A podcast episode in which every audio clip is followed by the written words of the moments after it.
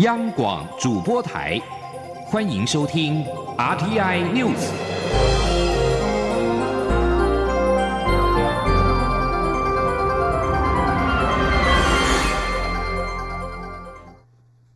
各位好，我是李自立，欢迎收听这一节央广主播台提供给您的 RTI News。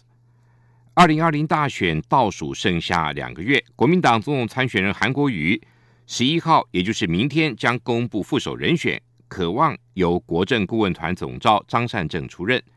韩正营今天表示，因为前新北市长朱立伦不愿意接副手，而张善政在政界跟企业界经历丰富，且担任行政院长期间的表现也有目共睹。张善政在担任国政顾问团总召期间，不论是政策的论述、议题的发想。都十分受到肯定，也可以补足韩国瑜在论述上的不足部分。由张善政搭档能否为韩国瑜的选情加分，还要观察。韩国瑜总统大选副手人选传出是前行政院长张善政。张善政今天在花莲受访表示，找我的人觉得我最适合，就接受。张善政还表示自己不敢说已经准备好，但是会尽力而为。另外，朱立伦办公室晚间也表示。张善政是适当人选，朱立伦表达支持跟祝福。民进党主席卓荣泰今天受访时也表示祝福，并且希望韩国瑜能够改变选举格调，把选举的水准拉高一点。至于蔡英文总统的副手宣布时间，卓荣泰则回应说，蔡总统的副手人选也一定会尽快出现，希望得到大家一样的加油跟肯定。媒体报道指，国民党总统参选人韩国瑜的国政顾问团建议，韩当选之后要仿效前总统李登辉时代国家统一委员会的定位，在总统府层级设立两岸政策决策咨询机制。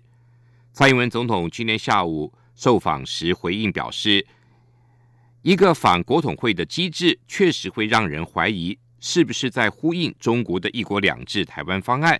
但人民期待的是，总统可以守护这个国家的主权，也可以领导国家共同守护主权。记者王兆坤的报道。蔡英文总统在出席“守民主、护台湾”大联盟活动后受访表示，两岸政策属于总统职权，人民期待的是一个总统可以守护这个国家的主权，也可以领导国家共同守护主权，所以两岸立场必须清楚。总统说。如果我了解没错的一个仿国统会的机制哦，那确实会让人呃有一个怀疑，说是不是在呃呼应中国的一国两制的这个呃台湾方案的这个提出哦？那我相信呃呃我们呃国人都会对这样的提案呢会有这样的质疑嘛？韩国与有关前建国造与就业机会的立场引发讨论。总统表示，前建国造不是假议题，这件事情从蒋介石总统开始就想做，历届总统试图做也都没有成功，但现在政府有设计图，建造厂房，预计二零二四年下水，这是一个扎实的政策。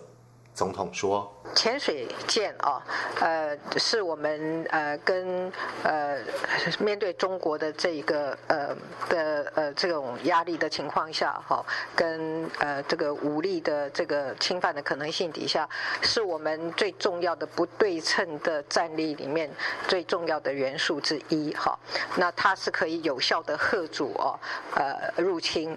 韩国于日前以匈奴形容执政党掠夺台湾资源。总统指出，国民大概都很清楚，掠夺国家资源变成自己党产的，不就是国民党吗？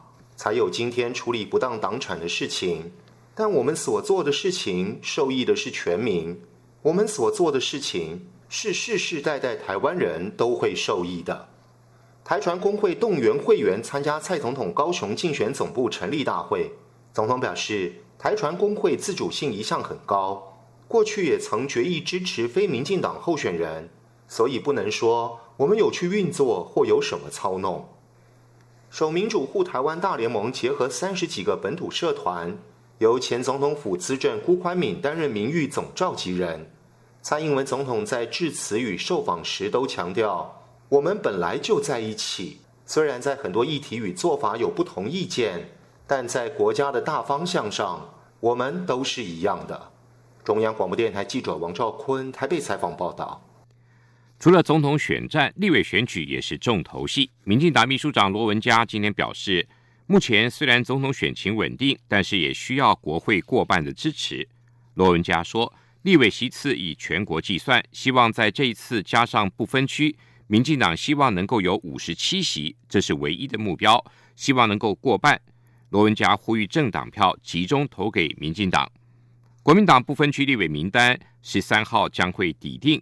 新北市前市长朱立伦今年受访时表示，有关国民党不分区立委名单，朱立伦可能未被列入安全名单。他说，现在都还是传言，十三号就会定案，希望可以多给年轻人机会。另外，台北市长也是台湾民众党主席柯文哲，今天在苗栗县受访时，被媒体问到党籍不分区立委名单谁排第一的时候，表示公布就会知道了。至于安全名单到底有几席，很难预测。蔡英文总统九号指出，下周台商回流投资金额将会破新台币七千亿元。为了解决台商用地需求，政府密地计划已有初步的结果。经济部工业局副局长杨伯庚今天受访时证实此事。经济部预计在彰化以南的县市开发工业区。待经济部长沈荣金报告之后，最终由行政院长苏贞昌定案。他说，六处地点分别是云林马光农场、嘉义南靖跟公馆农场、台南的沙仑农场、高雄的九龟农场、屏东的一处农场用地，每工业区的面积大约是九十公顷。第一期工业区计划开发面积约五百公顷。杨伯根还表示，工业区采取只租。不售立场不变，提供需要业者用地，同时避免土地炒作。预计最慢二零二一年前完成报边开发，提供厂商规划设厂。世界知名的阿里山火车目前使用柴油机关车头，排放难闻的废气，令游客诟病。林铁处副处长周恒凯今天受访表示，电气化考量到坡度跟维护的问题。还可能引发森林火灾，不太可行。但是林铁处目前评估采购使用燃料电池动力的机关车头，同样可以达到不排废气的要求。他表示，今年林铁处争取到前瞻计划新台币五点四亿元，从二零二一年到二零二三年要添购九辆机关车头，计划采用油电混合或燃料电池动力机关车。预计两年之后就可以见到低污染的机关车头行驶在阿里山的森林铁路。今年适逢联合国儿童权利公约颁布三十周年，国家人权博物馆继年初推出了第一出以白色恐怖为题材的儿童剧《爱唱歌的小熊》，十一月中要再度推出以政治受难前辈陈清生的生命故事为蓝本的儿童偶剧《说好不要哭》。让儿童了解人权的价值的可贵跟重要，也向白色恐怖年代中的母亲们献上最深的敬意。记者江昭伦的报道。国家人权博物馆致力于推动人权教育向下扎根，陆续透过绘本创作、实境游戏以及培养小小解说员等不同方式，向小朋友传达人权观念。今年初更首创全国之先，推出以政治受难前辈蔡坤林生命故事为主题的儿童剧。十一月则接续推出同样改编自白色恐怖受难者陈清生生命故事的儿童剧。说好不要哭，整出剧找来夹角托剧团演出，以大型偶戏呈现。主角陈清生在剧中化身海豚东东，东东一次游到远方的小岛，意外遇到岸边爆炸案。被龙王关了起来。面对不公平的审判，东东的母亲突破万难找到东东。东东也与母亲说好了，不会哭，一定会活着回家乡，并跟着牢笼中的其他动物们一起努力工作，重拾生存的勇气。陈清生一九六七年从马来西亚来台湾求学，当时受到美国新闻处爆炸案的牵连，遭受判刑十二年，并与母亲被迫分离。陈清生被关到绿岛期间，母亲曾只身一人到绿岛探望他。说好不要哭，正是描述这样一幕动人的场景。人权馆馆长陈俊宏表示，儿童人权教育向下扎根是人权馆很重要的一份责任。希望透过儿童理解的各种方式，用深入浅出的方式，让他们理解人权的可贵。陈俊宏说：“主要就是说，透过这些不同的界面啊，用以贴近儿童的方式来让人儿童来认识什么是人权。那透过这方式，当然也让他们了解到说如何去同理跟去倾听啊，当年这些前辈们的故事，然后进一步去了解这些人权或者是自由的一个可贵了。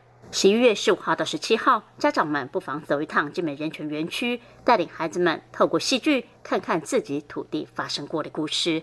中国电台记者张昭伦台北采访报道。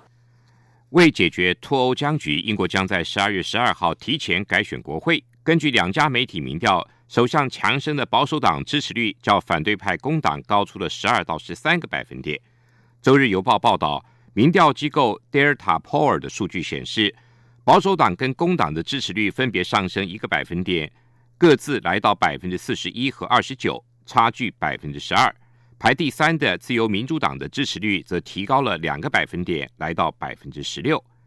德尔塔 poll 是在十一月六号到九号调查了一千五百一十八名的英国成年人。另外，根据《新奇泰晤士报》报道，保守党领先工党的幅度上周微幅扩大到百分之十三。民调机构余关所做的调查发现，保守党维持百分之三十九的支持率，工党的支持率降到一个百分点，来到二十六。自由民主党的支持率提升了两个百分点，来到百分之十七。日韩关系恶化，南韩日前决定终止跟日本签署的军事情报机密保护协定。日媒报道，现在又传出日本防卫大臣河野太郎有意跟南韩国防部长郑景斗会谈，协商军事情报机密保护协定的存续。日本读卖新闻报道说。河野渴望借由出席十八号在泰国曼国举行的东南亚国家协会跟日美中等国的国防部长会议，和郑景斗进行会谈。目前得知这样的安排已经进入最后协调阶段。不过报道并没有引述消息的来源。由于军事情报机密保护协定即将在二十三号失效，预料日韩双方将会针对协定的存续进行协商。河野如果能够顺利的跟郑景斗会谈，将是日韩国防部长继去年十月以来首度的正式会谈。受到去年十二月发生的南韩海军军舰疑似以射控雷达照射日本海上自卫队的反潜机，日韩关系就因此持续的到现在都陷入僵局。日皇德仁五月一号即位，而日本政府在今天的下午三点，在台湾时间下午两点举办了庆贺的游行，祝贺御列之仪。四点六公里的游行路上，车队行进共三十分钟，总计大约有十一点九万人夹道欢迎祝贺。德仁跟皇后雅子在下午三点现身皇居的宫殿前，搭乘敞篷车，车头前插着天皇旗。德仁佩戴大勋位菊花章警示等勋章，身穿燕尾服。皇后雅子穿着白色礼服，头上戴着从明治时代以来历代皇后代代相传的镶钻头冠。车队由大型机车前导，车队包括有内阁官房长官菅义伟、日本首相安倍晋三等人的坐车，共有四十六辆。雅子穿着浅色的长礼服，与穿着。燕尾服的德仁沿途向一旁的人士点头跟挥手致意。日皇抗力的坐车之后，日皇德仁的胞弟皇嗣丘迪公抗力所搭乘的坐车随行。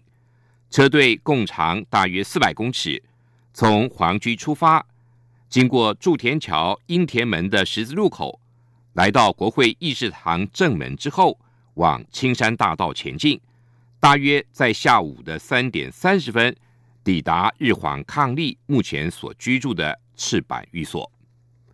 以上这一节 RTI News 由李自力编辑播报，谢谢收听。